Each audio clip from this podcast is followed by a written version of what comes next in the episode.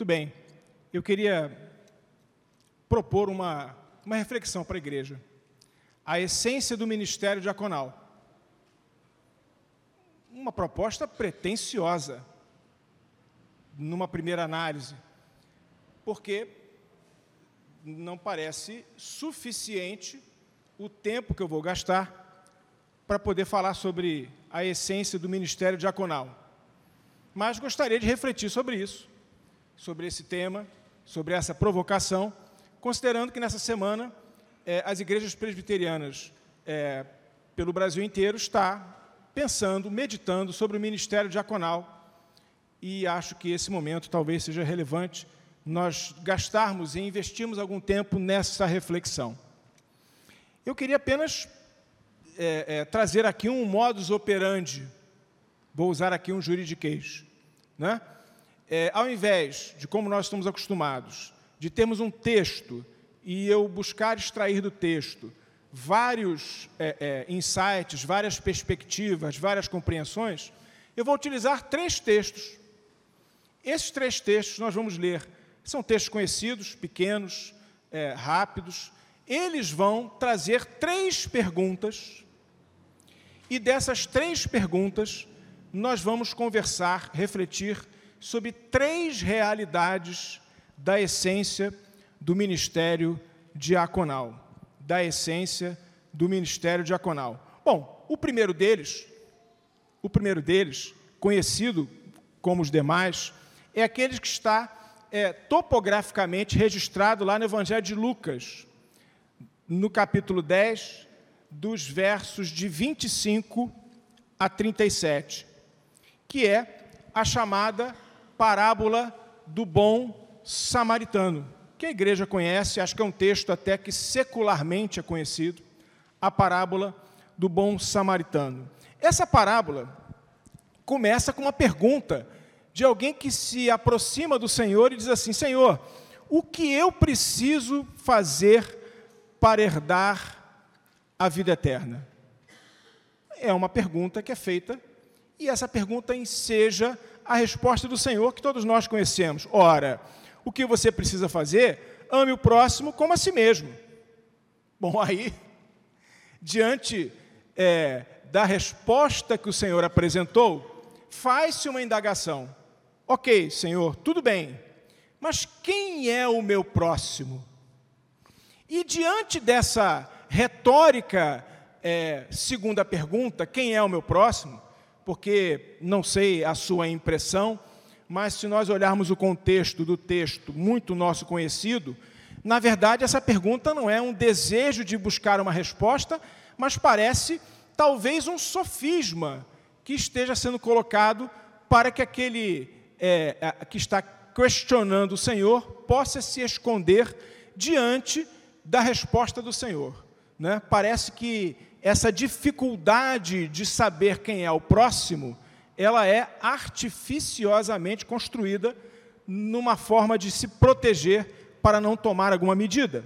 Enfim, seja como for, Jesus então conta a parábola do bom samaritano, de alguém que sai de Jerusalém, vai para Jericó, era uma estrada perigosa e veja, não era no Rio de Janeiro, não era no Rio de Janeiro, poderia até ser. Ele estava lá fazendo esse trajeto quando ele é tomado pelos assaltantes e, e é, passa a ter risco da sua própria vida.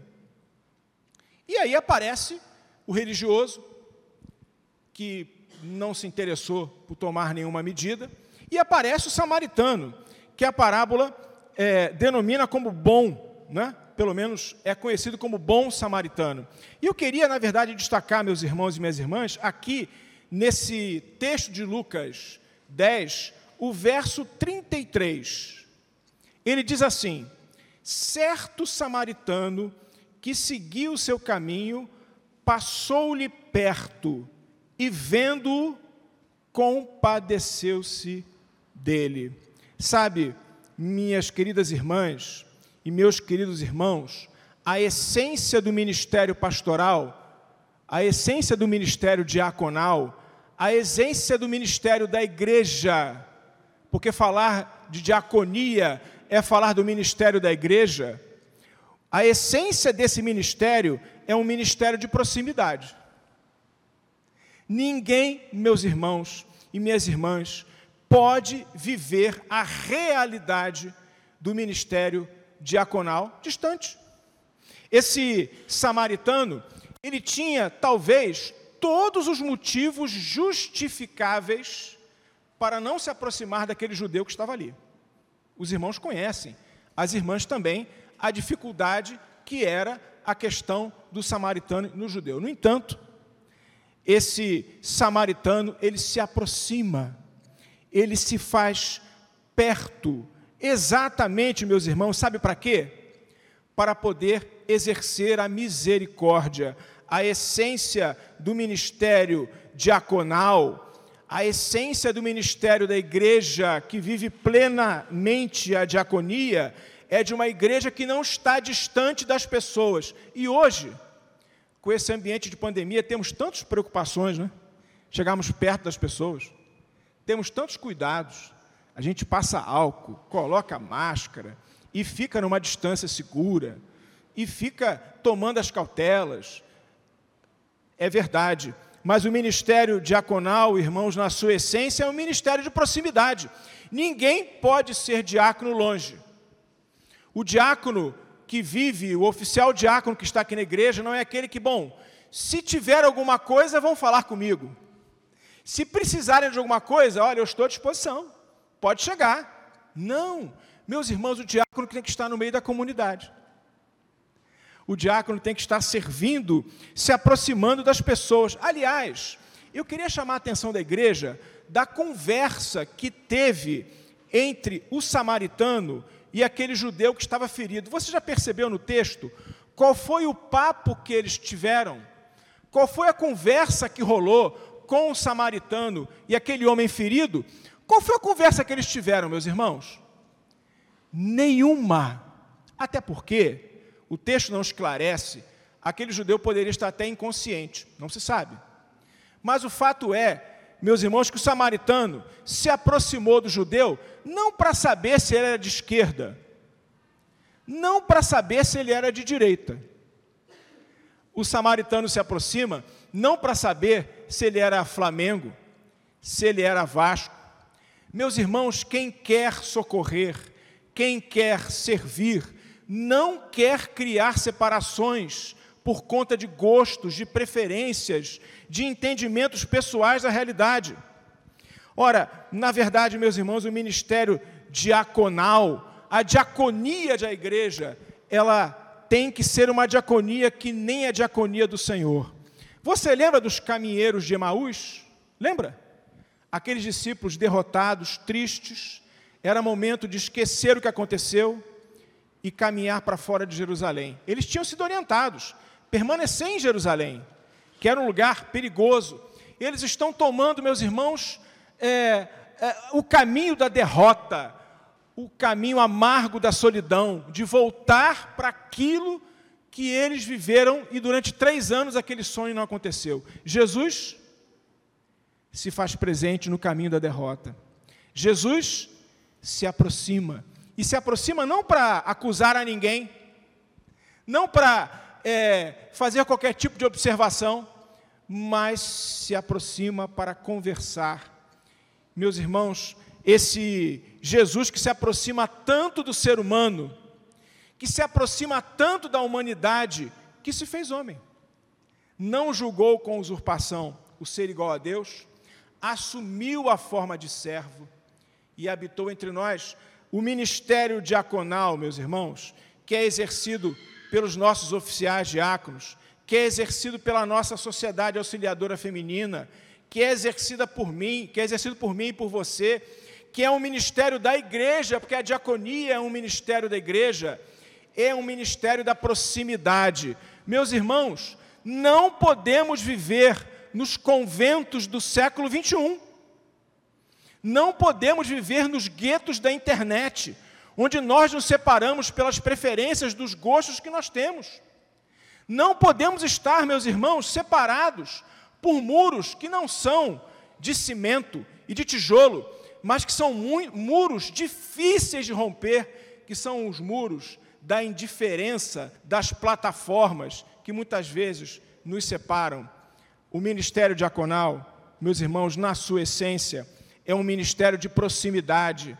Não é possível viver a plenitude da diaconia, não é possível estarmos atuando, meus irmãos, para socorrer as pessoas, se nós nos colocamos separados e indiferentes daquilo que Deus nos tem colocado para servirmos como diáconos, uma igreja que tenha perspectiva e a compreensão plena desse ministério, é uma igreja presente, é uma igreja que se faz presença, pronta a socorrer as pessoas que estão feridas. E que não é chamada para ficar discutindo opiniões, não é chamada para ficar perdendo tempo com isso, é chamada para ser socorro bem presente na tribulação. Mas é uma segunda realidade que eu queria conversar com a igreja, dentro desse contexto de examinarmos a bênção que é a essência do ministério diaconal. E esse texto, conhecido nosso, está lá em Gênesis 4, verso 9, que eu peço que você me acompanhe.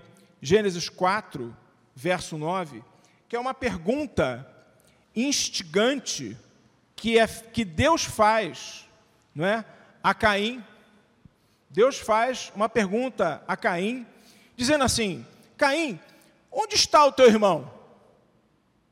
Cadê ele? Você sabe dele? Ora, meus irmãos, minhas irmãs, Deus sabia o que tinha acontecido? Claro que sim. Mas Deus pergunta para Caim. E, meus irmãos, a pergunta de Caim é a pergunta que nós mais encontramos no século 21. É a pergunta que eu e você esbarramos nos caminhos da vida todos os dias. A pergunta diz assim: não sei. Acaso sou eu guardador do meu irmão? Sei lá onde ele está. Eu sou guardador dele? Eu sou protetor do meu irmão? Eu sou o tutor do meu irmão? E, em última instância, eu sou responsável pela vida dele? Sei lá. Ora, não sei se você vê dessa maneira, mas parece que a resposta de Caim é assim: Senhor, pergunta para ele. Mas ele estava morto. Mas ele estava morto. Sabe, meus irmãos, você deve conhecer cada um por si, cada um por si. Já escutou isso? Farinha é pouca. Esse, meus irmãos, é o lema do nosso século. Ninguém quer tomar e assumir responsabilidade de guardador, de protetor do irmão. Gálatas 6:2, ele traz uma outra perspectiva do reino de Deus, um outro horizonte. Paulo vai dizer assim: carregai as cargas uns dos outros, e assim cumprireis a lei de Cristo. Sabe, meus irmãos, a lei do Senhor não é uma lei que é pesada para todos nós. Se nós compreendermos que a vida do irmão depende também da nossa companhia, da nossa responsabilidade, a carga dele também é nossa. Lá em Tiago 1, 27, aliás, a epístola de Tiago é uma delícia quanto a isso. Nós temos aquela conhecida expressão: religião pura e sem mácula é visitar os órfãos e viúvas em suas aflições e manter-se incontaminado pelo mundo. Minhas irmãs e meus irmãos, o ministério diaconal é um ministério da proximidade, mas é um ministério da responsabilidade. Eu e você somos responsáveis pelos nossos irmãos. Eu e você somos responsáveis pelos nossos filhos, pela nossa esposa, pelo nosso marido. Já contei isso aqui algum tempo atrás. Eu, eu tenho esse gosto, um tanto quanto é, talvez não muito comum. Eu gosto de ler frase de caminhão e plástico de automóvel. Vai entender por quê. Mas uma vez eu encontrei, encontro muita coisa ruim, né? Muita coisa ruim, né, Luzinete? Ela até concordou comigo ali. Muita coisa ruim, mas de vez em quando algumas coisas boas. E outro dia eu vi um plástico assim: Seja o pai do seu filho antes que um traficante o adote. Eu vou repetir. Seja o pai do seu filho antes que um traficante o adote. Ele estava dizendo o seguinte: seja responsável pela vida do seu filho, seja responsável pela vida da sua casa, seja responsável pela vida das pessoas. Você é guardador do seu irmão, porque o ministério diaconal pleno na sua essência, ela, ele cuida dos órfãos e cuida das viúvas. Estar próximo para assumir responsabilidade. Lá em 1 João 4,12, também uma, uma exortação muito oportuna. Se alguém disser amo a Deus e odiar a seu irmão, é mentiroso, pois aquele que não ama a seu irmão, a quem vê, como pode amar a Deus a quem não vê? Meus irmãos, a essência do ministério eh, pastoral, do ministério da igreja, do ministério diaconal, é um ministério que olha para os irmãos e está disposto a assumir a responsabilidade pela vida deles. Nós somos tutores uns dos outros, nós somos cuidadores uns dos outros, nós levamos as cargas uns dos outros. Lá em Tiago 2,14, nós encontramos: poderão até dizer, tu tens fé, mas eu tenho as obras. Os irmãos conhecem, as irmãs também. Mostra-me então a tua fé sem as obras, que com as obras eu mostrarei a minha fé. Meus irmãos, cada um por si e Deus por todos, a gente encontra no mundo. Na igreja que sabe a essência do ministério diaconal e vive a plenitude da diaconia, é uma igreja que quer estar presente, que quer estar próxima na caminhada das pessoas, para assumir a responsabilidade sobre a vida delas. Sobre a vida delas. Essa, meus irmãos, é a bênção do ministério, da essência do ministério diaconal, cuidar das pessoas. Cuidar das pessoas. E eu queria, é, já caminhando para concluir, falar de uma terceira realidade desse ministério diaconal e da essência do ministério diaconal. Eu queria falar um pouco sobre isso, agora na perspectiva, na linha do que está dito lá em Mateus 13, de 24 a 46, que é a parábola do joio e do trigo. Você pode, depois, em casa, com calma, é, enfim, talvez acessando aí a, é, é a gravação, não sei, talvez você pode é, aprofundar aqui, ler o texto. Infelizmente, o tempo que temos não nos permite isso. Mas a parábola do joio e do trigo tem uma pergunta que é central. A pergunta é a seguinte: o que é que se faz com o joio? O que, eu faço com ele? Se você pegar a parábola, Jesus ele está querendo dizer o seguinte: olha, o que, eu faço com o joio? Eu corto o joio, logo. O que eu faço com ele? Eu vou deixar o joio crescer. O joio não serve para nada. O joio é ruim o joio atrapalha, corta logo. Corta logo. Meus irmãos, essa pergunta que brota do texto é uma falsa pergunta. Porque na verdade Jesus dá a verdadeira resposta. Jesus fala assim: olha, se é para cortar ou se não é para cortar, o problema não é seu. Se é para ficar ou se não é para ficar, o problema não é seu, o problema é meu. Eu é que tomo essa decisão de cortar o joio ou não. Então o que, que você faz? Deixa o joio crescer. Mas, Senhor, ele é inútil. Ele não serve para nada. Ele atrapalha. Deixa crescer. Meus irmãos, o ministério diaconal, na sua essência, ele tem que ter a identidade do povo de Deus. E, meus irmãos, nós não fomos chamados para julgar as pessoas.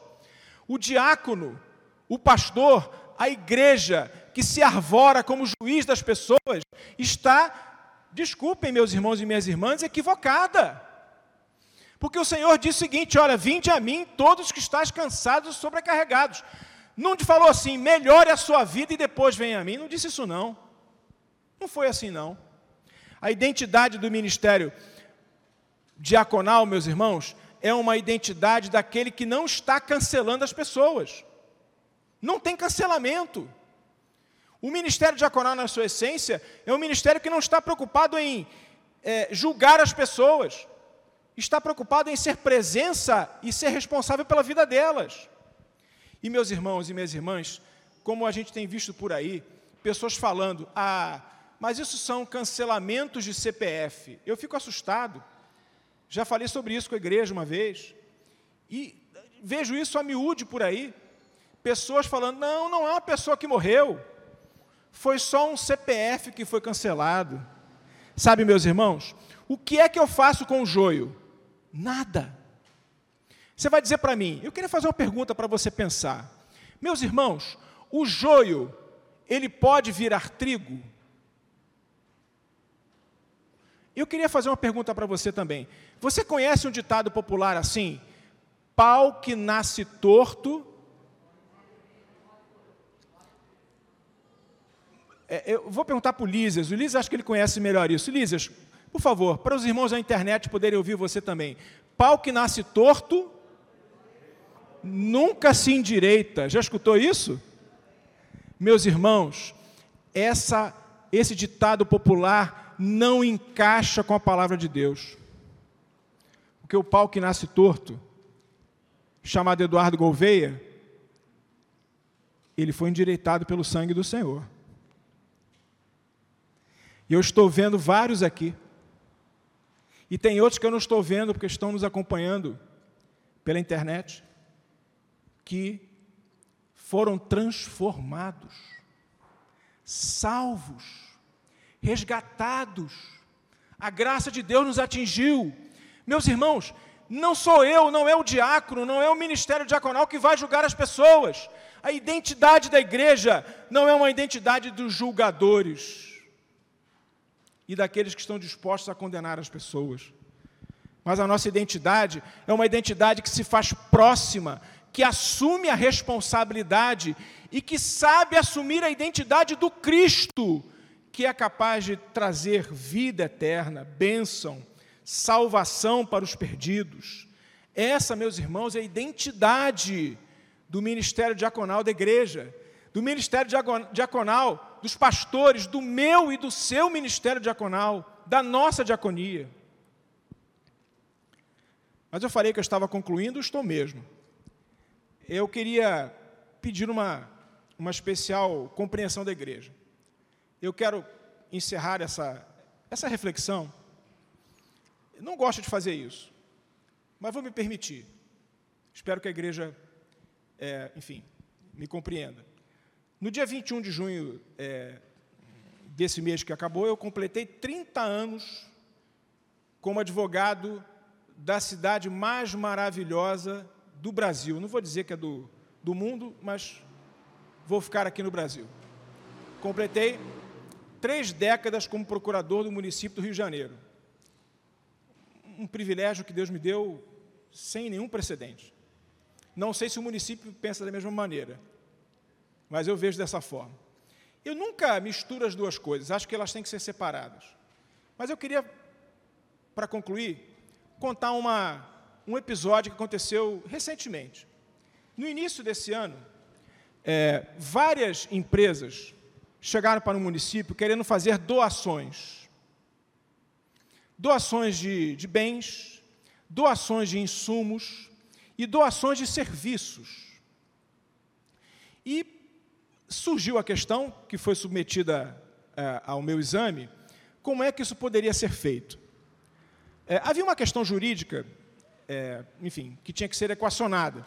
Por quê? O Código Civil permite doações de bens, permite doações de insumos, mas não fala de doações de serviços. Pelo menos não fala de maneira cristalina. Eu tive que examinar essa questão. E havia uma segunda questão, né? Estou aqui com a nossa querida doutora Lígia, ela está me olhando só prestando atenção. Né? O, o Glauco também, ele já mexi com ele, não sei qual é a sua opinião, mas eu, enfim. Havia uma segunda questão, é que as empresas queriam fazer a doação, mas elas queriam expor as suas marcas.